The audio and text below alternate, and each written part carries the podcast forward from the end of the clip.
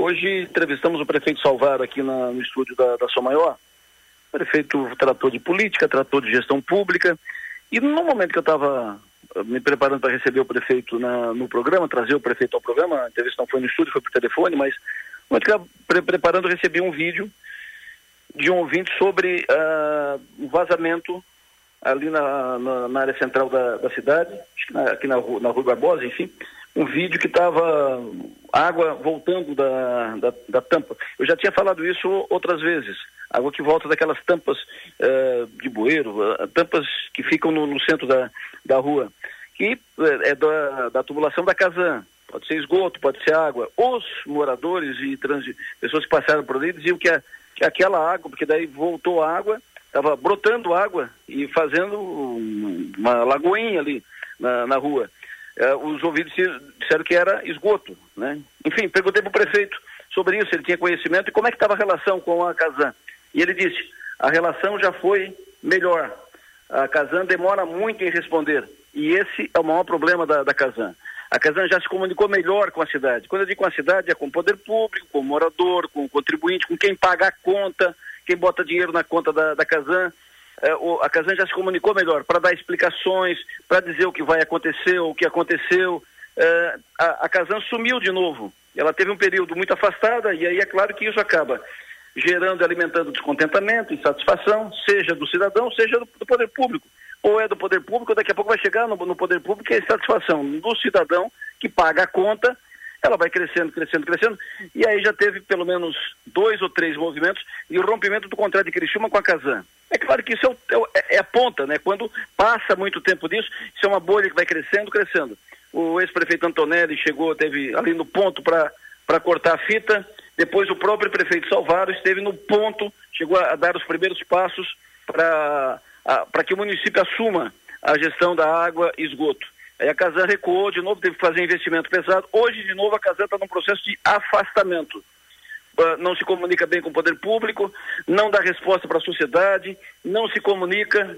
A Casan é uma empresa pública prestadora de serviço.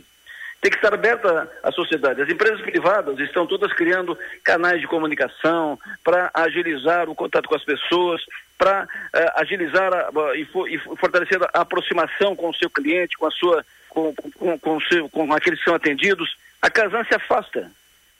E ela é contratada pela prefeitura para fazer.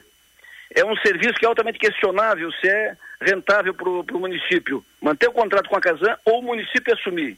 Aqui são vários exemplos de casos em que os municípios têm melhor resultado fazendo o serviço. Então, a Casan está cutucando porque ela, de novo, ela, ela retrocedeu, ela voltou atrás já foi melhor, já se comunicou melhor. Hoje se comunica muito mal. Quando se comunica? Como por exemplo, até agora não se sabe, ninguém sabe. Não sou, não estou eu aqui querendo pedir explicação para mim, não. Mas no site da Casan, nenhuma comunicação, não tem, não comunicou o poder público, não, ninguém sabe. Foi assim, como, como teve o vazamento, acabou o vazamento. O que houve? Não sei. Tipo assim, não te devo satisfação. E deve, porque o cidadão paga a conta e a Casan é uma empresa que faz um serviço, ela é contratada, ela tem uma concessão para fazer o serviço. Então, ela presta um serviço ao, ao cidadão e ela tem compromisso, sim, de informar a, as pessoas. Senão, daqui a pouco, vai de novo acontecer um clima uh, de reação que não é positivo, vem uma eleição municipal, daqui a pouco isso vem para a campanha, pode estar armando para a cabeça. Ela armar para a cabeça, a impressão que se tem é que o prefeito Neguinho de, de Furquilinha armou para a cabeça dele. Ele tinha uma, uma situação política muito favorável para ele em Forquilinha, com uma reeleição encaminhada, e aí ele insistiu em bater chapa na cooperativa, lançou um candidato, sustentou, brigou, rejeitou proposta de acordo e acabou meio que se isolando no processo. Aliados dele, inclusive, foram para o outro lado, para a chapa 1.